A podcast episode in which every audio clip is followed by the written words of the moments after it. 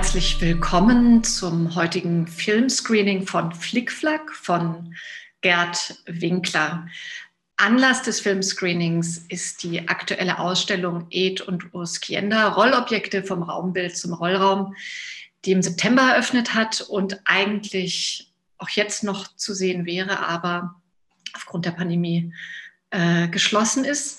Ähm, den Film wird heute Abend mit mir einführen und diskutieren der Kurator der Ausstellung, Frederik Schikowski. Und ähm, ich will ihn mal kurz einführen. Ähm, Herr Schikowski hat Kunstgeschichte studiert und dann äh, dissertiert, und zwar zum Thema Spielobjekte, Partizipationskunst mittels variabler Elemente. Seitdem ist er freiberuflich als Kurator und Wissenschaftler tätig und er hat eine Reihe von Ausstellungen zum Thema Spiele kuratiert, unter anderem Spielobjekte, die Kunst der Möglichkeiten im äh, Museum Zangeli in Basel oder auch äh, Spielraum Kunst, die sich verändern lässt in der Landesgalerie Linz. Ich würde nun direkt zur Einführung des Films übergehen. Frederik, wer waren denn eigentlich Ed Kiender und Urs Kiender, die ähm, für die Ausstattung des Films verantwortlich waren? Ja, Ed Kiender und Urs Kiender waren ein Künstlerpaar, die sich ungefähr Anfang der 60er Jahre kennengelernt haben und im Rheinland wirkten, also in Leichlingen saßen, also das ist äh, im Raum Düsseldorf, Wuppertal, und ähm, sie waren beide eben sehr aktiv. Also zunächst nur unter dem Namen Ed Kienda, wobei anfänglich auch ein bisschen unklar ist, ob schon am Anfang die Urs, die Ursula Kienda mit dabei war. Ähm, anfänglich fing Ed Kienda an mit seiner Malerei und war so im monochromen Bereich tätig und dort gab es eben auch Kontakte eben zur Zero-Bewegung, weil es da einige Überschneidungen gab. Er war auch an einer Zero-Ausstellung 1963 beteiligt. Ähm, 1965 dann war er auch an einer Ausstellung beteiligt im Rahmen der neuen Tendenzen in Zagreb. Äh, das heißt, es ist alles immer dieses, ja, diese Schnittmenge, die ja damals diverse Künstler hatten, aus Zero, konkret konstruktiver Kunst, neue Tendenzen, Kinetics ging eben in diese Richtung. Ungefähr Mitte der 60er Jahre wandte er sich dann aber erstaunlicherweise, ich sage erstaunlicherweise, weil sie ja relativ selten ist, einer ja, Form von Pop Art sozusagen zu und integrierte auch das Foto, das Abbild wieder in seine Kunst. Und Ende der 60er Jahre dann nun offiziell mit seiner Frau Ursula, genannt Urs, Kienda als Künstlerpaar aufzutreten. Und da äh, waren sie dann beteiligt an Ausstellungen wie Räume und Environment mit sogenannten Aktionsgeräten, unter anderem der Rollraum oder Rolltonne oder Laufrolle genannt, den wir, äh, die wir dann gleich auch im Film sehen werden. Und äh, Anfang der 70er Jahre ging sie dann über zu einer Form von äh, ja, Fotoserien, wo sich das Paar präsentierte ähm, in, und wo sie Begriffe der Sozialpsychologie visualisierten in Fotofolgen. Und dann 1973 war es dann ungefähr so weit, dass sie sich völlig zurückzogen aus der Kunst. Die Beweggründe sind mir nicht so ganz klar, aber dann ganz vergessen wurden, was insofern erstaunlich ist, als dass sie doch äh, Ende der 60er Jahre wirklich relativ bekannte Namen waren. In vielen Companion dieser Zeit findet man sie wirklich immer, also über deutsche Kunstszene der 60er Jahre zum Beispiel. Und wenn man überhaupt sich anschaut, mit wem sie ausgestellt haben, da waren wirklich die großen Namen von, von Uecker, von äh, Gerd Richter mit dabei. Umso erstaunlicher, dass sie dann völlig vergessen wurden. Um direkt zum Film zu kommen, könntest du kurz umreißen, um was es geht. Ja, ich kann kurz zitieren. Also, das ist ein Film von äh, Gerd Winkler. Und ähm, Gerd Winkler hat äh, zwei Sätze, die möchte ich eben kurz zitieren, weil daraus eben klar wird, was er eigentlich damit ähm, zeigen wollte. Der Film heißt Flickflack. Flickflack ist als ein heiter, grotesker Film angelegt mit vielen ironischen Anspielungen und gesellschaftskritischen Seitenhieben. Flickflack ist ein Turnerfilm wobei Training und Turnen gleichzusetzen ist mit vielem, was unser Leben automatisch beherrscht. Der Film wurde 1970 gedreht, 1971 dann ausgestrahlt und ich versuche mal den Plot ein bisschen kurz zusammenzufassen, weil wenn man sich den Film anschaut, das alles en Detail vielleicht nicht ganz so klar wird. Ähm, es gibt zwei männliche Hauptprotagonisten, David und Lugo, die arbeiten in einer Schneckenfabrik als Schneckenzähler und ähm, ja, führen dieses Arbeitsleben und haben, worunter sie sehr leiden, keinen großen Erfolg bei Frauen. Sie bekommen dann aber mit, dass es so eine Art Ausschreibung gibt, dass nämlich auf einer Burg, einem Schloss, eine reiche, vermögende Tante, die aus einer Turner-Dynastie stammt, ihre Nichte verkuppeln will und zwar an eine Person oder an den, der den schönsten Flickflack oder den perfekten Flickflack beherrscht. Wahlweise, das wird auch noch mancher genannt, kann man auch punkten, wenn man neue Turngeräte erfindet. Und jetzt kommt es natürlich, wie zu erwarten, dass diese beiden erfolglosen jungen Männer vergucken sich in diese Nichte. Ähm, es gibt diesen Wettbewerb mit Flickflack, äh, wer den am besten beherrscht, da ist sofort der Gewinner eigentlich klar, und zwar eine Roboterfigur namens Napoleon, ein Turnroboter, der extra dafür konstruiert wurde. Und ähm, die, David und Lugo, also vor allem David, schaffen es dann doch durch die Erfindung eigener Turngeräte letztlich und dem glücklichen Umstand, dass es vor allem die Tante ist, die sich in den Roboter verschaut, äh, verguckt, ähm, eben doch die Nichte zu ehelichen. Genau. Und das Ganze ist dann sozusagen ein Happy End, wo sich dann drei Paare gefunden haben, nämlich David und die Nichte. Lugo kriegt, findet auch seine Frau. Das gibt es noch eine weibliche Nebenfigur. Und eben Napoleon mit der reichen Tante. Das ist sozusagen ein bisschen die Rahmenbedingung, also eigentlich ein bisschen an ein Märchen angelehnt. Gibt es denn noch was zur ähm, Besetzung, was wir dazu sagen könnten, zu den Schauspielern? Genau, also es ist sicher eine Generationenfrage. Ähm, wir, ich sage mal so mit 40, äh, kennen diverse Charaktere aus Vorabendserien oder Abendserien. Also Günther Strack spielt eine Figur, äh, Fritz Ludwig, angelehnt an Turnvater Jan. Dann gibt es, das ist aber dann, wenn man so will, auch schon die vorherige Generation, nämlich Gisela Trove, eine alte Theaterschauspielerin, die aber auch dann in diversen Vorabendserien, ich glaube, unser Lehrer Dr. Specht, also sowas kennt man, ich glaube, das war in den Nullerjahren oder 90ern oder so. Ähm, zumindest Leuten so 40 plus, sage ich mal, sind diverse Namen ein Begriff. Auch Hans-Dieter Hüsch spielt mit, ein damals in der linken Kabarettszene sehr prominenter Name. Ich würde dann noch Ilona Grübel ähm, genau. ergänzen, die die Nichte spielt. Die kennt man noch aus der Schwarzwaldklinik. Dort spielt sie Katharina Gessner, die Ehefrau von Dr. Udo Brinkmann, also von Sascha Hehn. Ähm, der Film dauert eine Stunde und sechs Minuten. Ich möchte noch mal hervorheben, dass er seit Jahrzehnten nirgendwo gezeigt wurde, auch äh, weder auf YouTube zu finden ist und dass das wirklich eine Gelegenheit ist, besondere Gelegenheit, diesen Film zu sehen. Jetzt die Frage nochmal an dich. Eine Empfehlung, gibt es bestimmte Aspekte des Films, auf die wir besonders achten sollten? Ja, also der Film ist ja von Gerd Winkler, aber die Ausstattung ist eben von Ed Kiender und die Kostüme von Urs Kiender. Also die Kostüme, da wird man gleich sehen, da gibt es so diverse, ja, ein bisschen so eine Art Superhelden-Turner-Kostüme, die alle von ihr sind. Bei Ed Kiender ist eben sehr interessant, ähm, er war sozusagen verantwortlich für die Kreation von diesen ganzen neuen Turngeräten, die erfunden werden. Und das setzt ungefähr ab Minute 45 grob ein. Ähm, diese ganzen Apparaturen, das sind alles Kiender-Erfindungen.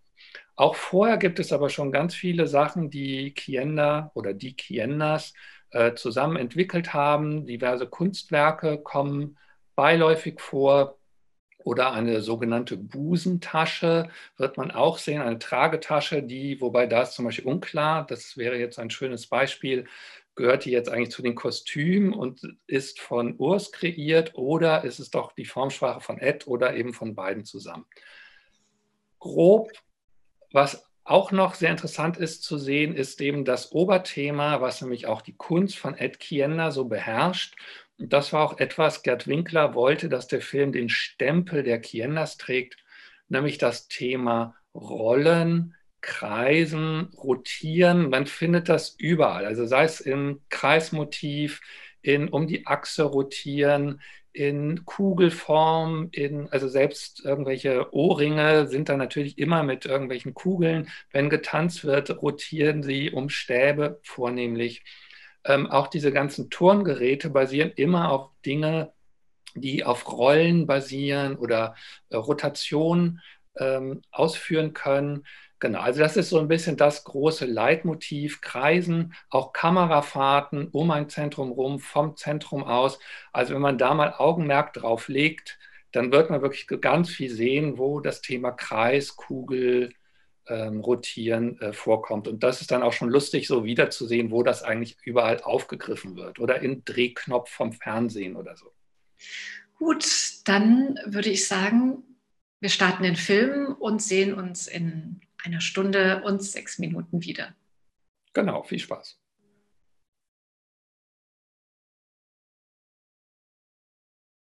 Mit den Schnecken, die durch die Frankfurter Innenstadt getragen werden, endet der Film, der ja zum Teil in einigen Szenen sehr rätselhaft ist. Frederik, du hast gesagt, du hättest einige ähm, Manuskripte oder Drehbücher gefunden, wo sich dir eigentlich die Bedeutung mancher Szenen erst so richtig erschlossen hat. Könntest du zwei, drei Szenen, die du wichtig findest, die man vielleicht so nicht verstanden hat, nochmal erläutern auf Basis deiner Entdeckung? Genau, also im Nachlass, äh, der mir jetzt äh, vorlag, eben zu Studienzwecken, ähm, konnte ich eben, waren ja Entwurfsskizzen oder Entwurfsdrehbücher von Gerd Winkler, wo die Geschichte zum Teil noch ein bisschen anders war. Also einiges ist jetzt im fertigen Resultat dann zu finden. Aber wenn man so will, wurden einige Szenen hm, ja, um die Hälfte beschnitten und nur eine Hälfte dieser Szene dann im Film aufgenommen, wodurch das Endresultat für uns manchmal ein bisschen rätselhaft ist. Also für ein äh, Paradebeispiel wäre, es gibt eine Szene, wo äh, David und Lugo mit so einer großen Rasierklinge durch die Frankfurter Innenstadt laufen, die sie dann hinterher äh, eine Unterführung die Treppenstufen runterwerfen. Und man denkt sich auch, was, was soll das? Was ist diese Pop? Gut, man denkt irgendwie an Pop-Art sofort, vergrößertes Alltagsobjekt. Also das Drehbuch sah ursprünglich vor, dass sie Annette, also die reiche Nichte, in der Innenstadt sehen. Sie versuchen irgendwie zu umwerben und Annette guckt nicht mal auf. Und dann sagt Lugo, David, ja, das liegt daran, dass du nicht rasiert bist. Und dann wäre eigentlich David in einen Friseursalon gegangen und mit dieser riesen Rasierklinge rausgekommen. Mit der wären sie durch die Frankfurter Innenstadt gegangen in einer aggressiven Art und Weise. Und dadurch hätte sich eine Pöbelei, eine slapstickhafte Pöbelei entwickelt. So, Endresultat ist aber nur, ähm, aus dem Nichts heraus sieht man David Lugo mit dieser Klinge durch die sie hindurchschauen, durch die Stadt gehen. Genau, also da gibt es so ein paar, ich meine, das ist ja nicht, das ist ja von ihm schon beabsichtigt worden, dass man das logisch nicht nachvollziehen kann, weil das muss ja Gerd Winkler klar gewesen sein, dass nichts herauskennt, ohne diese Vorgeschichte ergibt das ja nicht wirklich Sinn. Aber gerade dieses ja absurde, slapstickhafte war natürlich auch intendiert. Ähm, das habe ich eben auch sehr häufig in diesen Drehbüchern gesehen. Häufig wollten sie auch Filme, ich glaube, der Fachausdruck ist unterdrehen, das haben sie jetzt nicht gemacht, aber dass das sozusagen viel schneller abläuft. Gerade auch diese Tortenschlacht ist eine ganz bewusste Reminiszenz an diese Slapstick-Filme. Bei der Rasierklinge wollte ich auch noch sagen, das ist ganz interessant, weil Sie ja durch diese Rasierklinge schauen. Es sind ja dann drei nebeneinander positioniert, ich glaube drei größere Löcher, durch die sie hindurchschauen. Und das erinnert wiederum an äh, Werke von Kienda, nämlich seine Raumstillleben und seine späteren Gebilde verschiedener Realitätsebenen, wo es auch ein Foto gibt aus, von Mitte der 60er Jahre, gemacht übrigens von Gerd Winkler für einen anderen Film, wo Kienner genauso, also in der gleichen Art durch eins seiner Raumstillleben durchschaut, in das er vorher in die Leinwand ein kreisförmiges Loch hineingeschnitten hat. Also da gibt es so schon ein paar Sachen, die sich dann erst erschließen. Also wie gesagt, man hat dadurch ein bisschen mehr verstanden, aber es ist ja nicht Unvermögen von Winkler, sondern er hat es dann ja bewusst so gestaltet. Du hast jetzt Gerd Winkler ein paar Mal erwähnt. Äh, er ist wirklich einer der Unbekannten, ähm, wenn man Wikipedia dazu als Maßstab nimmt. Da wird äh, nur in einer Übersicht auf ihn verwiesen. Er hat aber in der bundesrepublikanischen Kultur vor allem auch der 50er, 60er, 70er Jahre eine wichtige Rolle gespielt. Könntest du dazu vielleicht noch was sagen? Ja, also es ist wirklich ziemlich erstaunlich, wie vergessen er ist und dass man nicht mal durch Arthouse, DVD-Editionen oder irgendwas in der Art da etwas findet. Äh, Gerd Winkler hatte Anfang der 60er Jahre angefangen, Filme zu drehen und er war sehr vernetzt, gerade mit der Frankfurter Avantgarde. Also die meisten Filme waren auch für den Hessischen Rundfunk und es gibt einen berühmten Film, also berühmt für Kunsthistoriker berühmten Film zur Zero-Gruppe, das ist die Zero-Kunst, ähm, 0 mal 0 gleich Kunst aus dem Jahr 63, glaube ich, ähm, den er verantwortet hat. Und am Anfang waren es eher eben so dokumentarische Filme, wo aber eben immer die Kunst im Mittelpunkt stand. Und dann hat er, ich glaube, 67 war es, äh, fing er an, mit Künstlern zu arbeiten und die Filme durch Künstler äh, ausstatten zu lassen. Und es fing an mit einem Buch, äh, mit einem, ich habe mich nur halbwegs versprochen, mit einem Film namens Mike Blaubart. Und das war dann ein ganz interessantes Konzept, das kann ich kurz auch in die Kamera halten, weil dieser Film dann hinterher äh, in Buchform sozusagen wie als neues Medium veröffentlicht wurde, ähm, mit also wo die Story des Buches nacherzählt wurde mit ganz vielen Fotografien. Und hier hatte er zusammengearbeitet mit äh, Hans Hillmann, also einem dieser berühmten Grafiker der Kasseler Schule. Es gab dann 68, also dem Film vor Flickflack, äh, einen Film, den er zusammen gemacht hat, oder die Ausstattung, Ausstattung stammte von Bernhard Höke, eigentlich auch ein ja damals sehr umtriebiger, sehr innovativer Künstler, der auch jetzt mittlerweile sehr vergessen ist. Und genau, dann kam es eben Anfang der 70er zu Kienda. Ähm, Gerd Winkler hatte auch eine Rubrik in der äh, Pardon, also dieser Satire-Zeitschrift damals. Der Humor ist ja vielleicht auch ein bisschen ähnlich wie Pardon, also gerne mal barbusige Frauen, die irgend, unter irgendeinem Vorwand, sage ich mal, für irgendeinen Sketch ähm, herhalten müssen.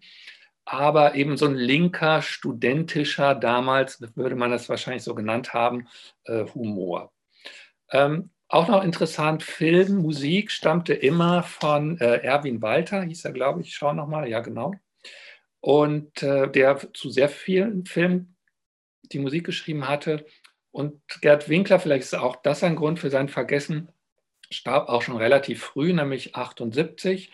Und so scheint mir, wurde eben nicht wiederentdeckt. Und ich kann mir nicht vorstellen, dass es am Werk liegt, sondern, also weil es einfach doch dafür zu interessant ist. Aber was die genauen Gründe sind, weiß ich eben nicht. Ich warte auf das große Gerd Winkler Revival, wenn man so will.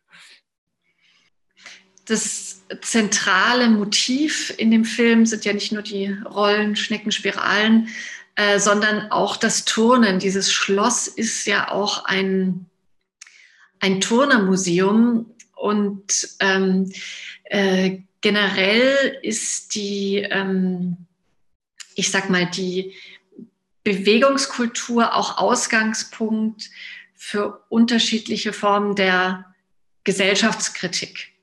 Also als ähm, äh, am Anfang in der Firma jemand kommt, um mit den Menschen zu turnen, damit sie sich entspannen, entspannen, ganz locker werden. Und dann sagt er noch Entfremdung im Betrieb, nicht bei uns. Der Mensch muss sich den Spaß an der Bewegungsfreiheit erhalten und sie müssen diese Übung an ihre Betriebsgesinnung binden.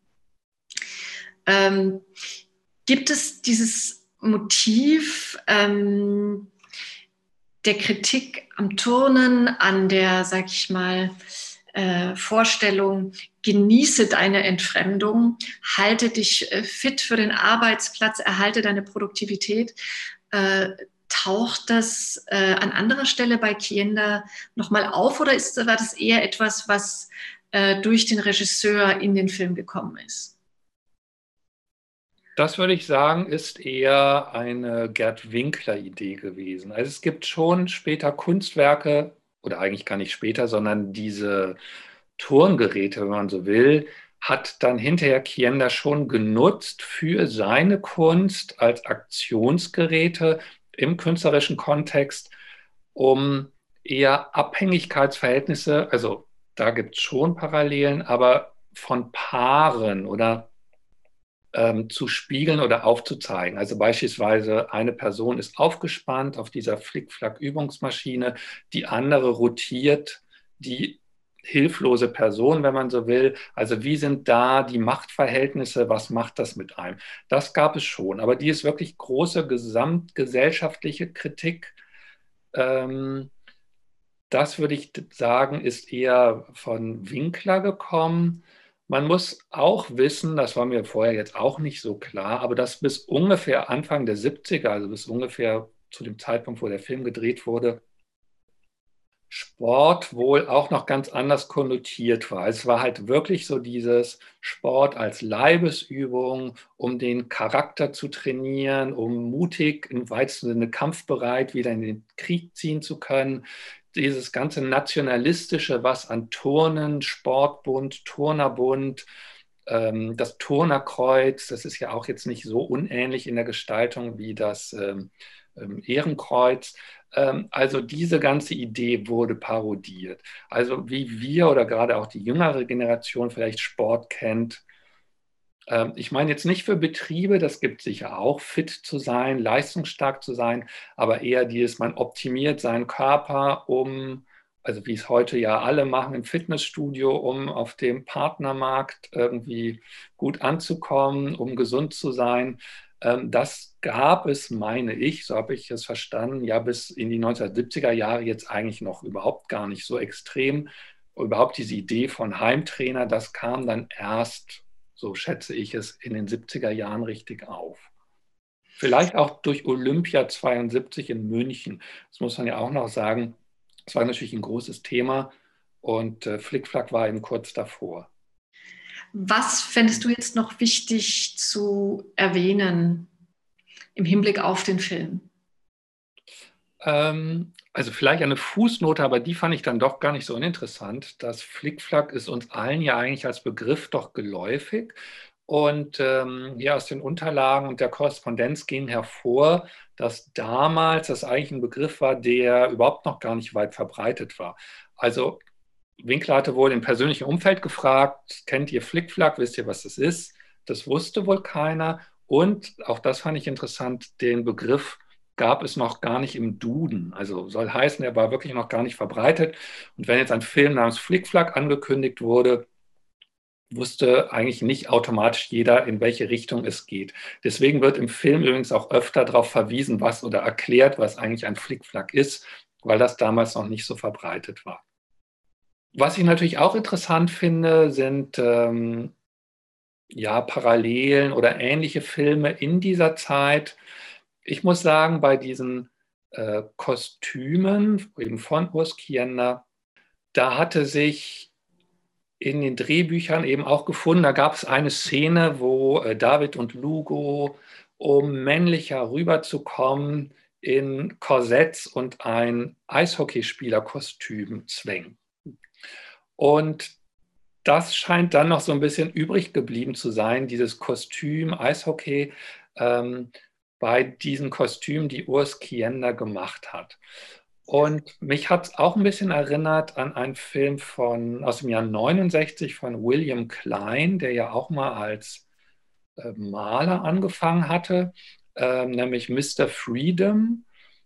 Ähm, wo ich glaube American Football Spieler, also es ist auch, es geht in eine ähnliche Richtung, auch mit relativ grotesk und äh, überdreht und Politik und Sport oder Sportkostüme. Ähm, da hatte mich das ein bisschen dran erinnert. Das fand ich eigentlich auch noch ganz interessant, in, um das so zeittypisch einzuordnen. Eine Referenz, die man vielleicht noch in die Gegenwart äh, machen könnte, das ist natürlich der Crime Master Cycle von Matthew Barney. Vor allem auch im Hinblick darauf, nicht nur auf die Kostüme, sondern dass skulpturale Objekte eigentlich entscheidende Träger der Handlung werden und die Skulptur ähm, sozusagen Akteur in einem Film wird. Das wäre noch eine Referenz, die mir dazu eingefallen wäre. Mhm. Also, das weiß ich gar nicht, ob wir das jetzt erwähnt hatten oder ob ich das erwähnt hatte, aber es gab eben so ein paar grobe Ideen, die Gerd Winkler eben aufgeschrieben hatte und wo er Kiender dann darum gebeten hatte, ja, fallen dir da irgendwelche Sachen ein, die man, wie man das visuell umsetzen könnte. Und daraus haben sich eben einige Ideen entwickelt. Ähm, genau, und mit diesen Skulpturen da drin, also man hat auch ein bisschen das Gefühl, als würde fast, als wäre die Handlung ein bisschen so geschrieben worden, dass die Kunstwerke Kiendas auch schön zur Geltung kommen und nicht umgekehrt, dass sich die Ausstattung äh, der Filmgeschichte anpasst. Das ist ja irgendwie auch noch ganz interessant. Frederik, gibt es denn noch irgendetwas Wichtiges, was wir bisher vergessen haben zu erwähnen und was noch erwähnt werden müsste? Ja, also Winkler wollte natürlich Kienda oder dieses Thema der Rollen äh, kommt schon auch aus Kiendas Kunst, denn so ähnlich wie zum Beispiel bei Uecker der Nagel hat sich, wenn man so will, Kienda so ein bisschen vermarktet oder das wurde sein Markenzeichen, nämlich das Thema Rolle, Rollen. Und alles fing eigentlich an 1961, dass er einen Keilrahmen bespannen wollte mit Leinwand, die ja in Rollen geliefert kommt. Und als er die aufnahmen wollte, stoppte er diesen Rollprozess und hatte dann diese Rollröhre sozusagen auf der Leinwand, äh, auf dem Keilrahmen, meine ich, aufgespannt. Und das war für ihn so ein Initiationsmoment, dieses Thema Rollen. Und dadurch hat sich dann wirklich so diese Idee von Rolle gebrauchen, Dinge mit Rollenausstattung immer weiterentwickelt. Also das kann man in der Ausstellung sehen oder in einer Publikation, die wohl erscheinen wird. Da wird das dann ziemlich klar hervorgehen, wie aus gerollter Leinwand schließlich Rolle und dann Laufrolle und diese ganzen Rollobjekte werden, die dann im Film zu sehen sind. Also das vielleicht noch als Klammer, wieso überhaupt das Thema Rollen von Winkler in diesem Film aufgegriffen wird oder warum das so eine Rolle, sp Rolle spielt in dem Film. Frederik, ähm, vielen Dank für deine Erläuterungen. Mir bleibt nochmal zu erwähnen, dass die große Laufrolle ja mittlerweile in der Sammlung des ZKM ist. Die Ausstellungen sind leider noch geschlossen, aber wir werden sie sicher wieder ausstellen. Dann können Sie selbst in diese Rolle steigen und darin laufen. Bis dahin bleibt Ihnen wahrscheinlich nichts anderes übrig, als auf dem heimischen Heimtrainer, Rudergerät, Crosstrainer die Augen zu schließen und sich vorzustellen, Sie wären in einem der Aktionsgeräte der Kiendas. Vielen Dank, dass Sie heute Abend dabei waren und haben Sie einen schönen Abend.